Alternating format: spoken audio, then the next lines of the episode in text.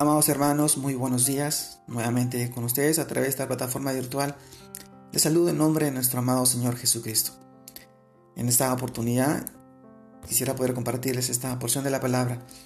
Esta vez la encontramos en el libro de Salmos, capítulo 27, versículos 13 al 14. Dice, Hubiera yo desmayado si no creyese que veré la bondad de Jehová en la tierra de los vivientes.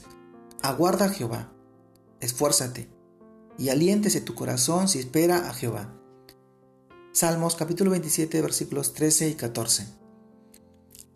La seguridad en el Señor alienta el corazón. Amados hermanos, cuenta que uno de los grandes líderes de la reforma escocesa Roberto Bruce fue perseguido por causa de su fe en Jesús. Y un día, cuando estaba huyendo de sus enemigos y parecía que iba a ser atrapado, se refugió en una cueva. Allí oró al Señor, pidiendo su protección. Desde la oscuridad pudo observar una gran araña que tejía su tela en la misma entrada de la cueva.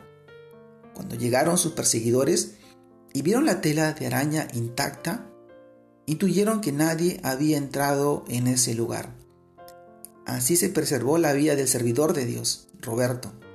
Dando testimonio decía, con Dios una tela de araña es como un muro, pero sin Dios un muro es como una tela de araña. La esperanza de nosotros como cristianos frente al temor es Dios.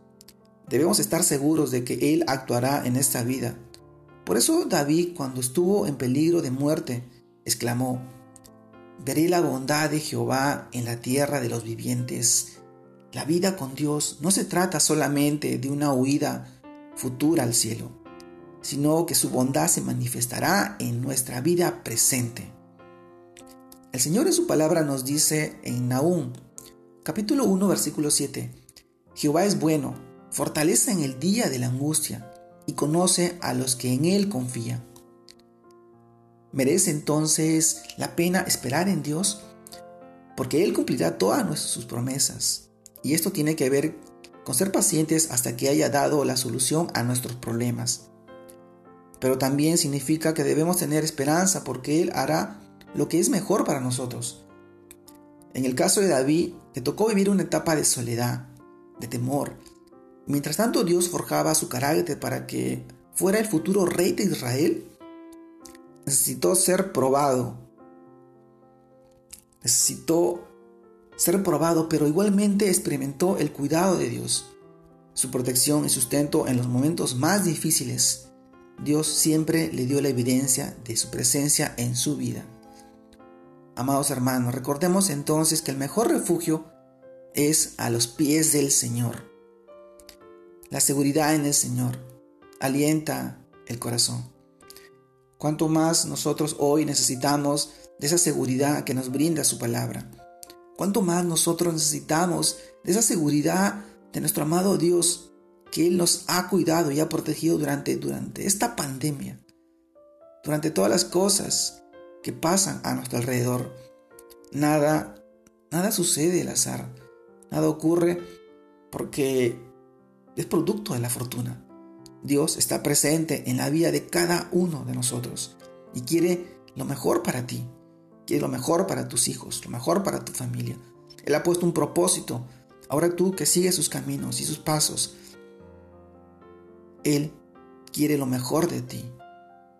Y nosotros, como agradecimiento, tenemos que honrarlo, tenemos que glorificarlo, tenemos que ser luz a través de su amor en la vida de cada una de las personas. Su propósito se cumplirá en nuestras vidas. Y todo será para la gloria y para la honra de nuestro Señor, de nuestro amado Jesús. Hoy te mando un gran abrazo. Dios te bendiga y te guarde en este fin de semana que empieza. Y sigas evangelizando, sigas creciendo en el Señor, para la gloria de nuestro amado Padre Celestial, que está ahí y cuida de ti y tu familia. Dios te bendiga. Saludos a todos.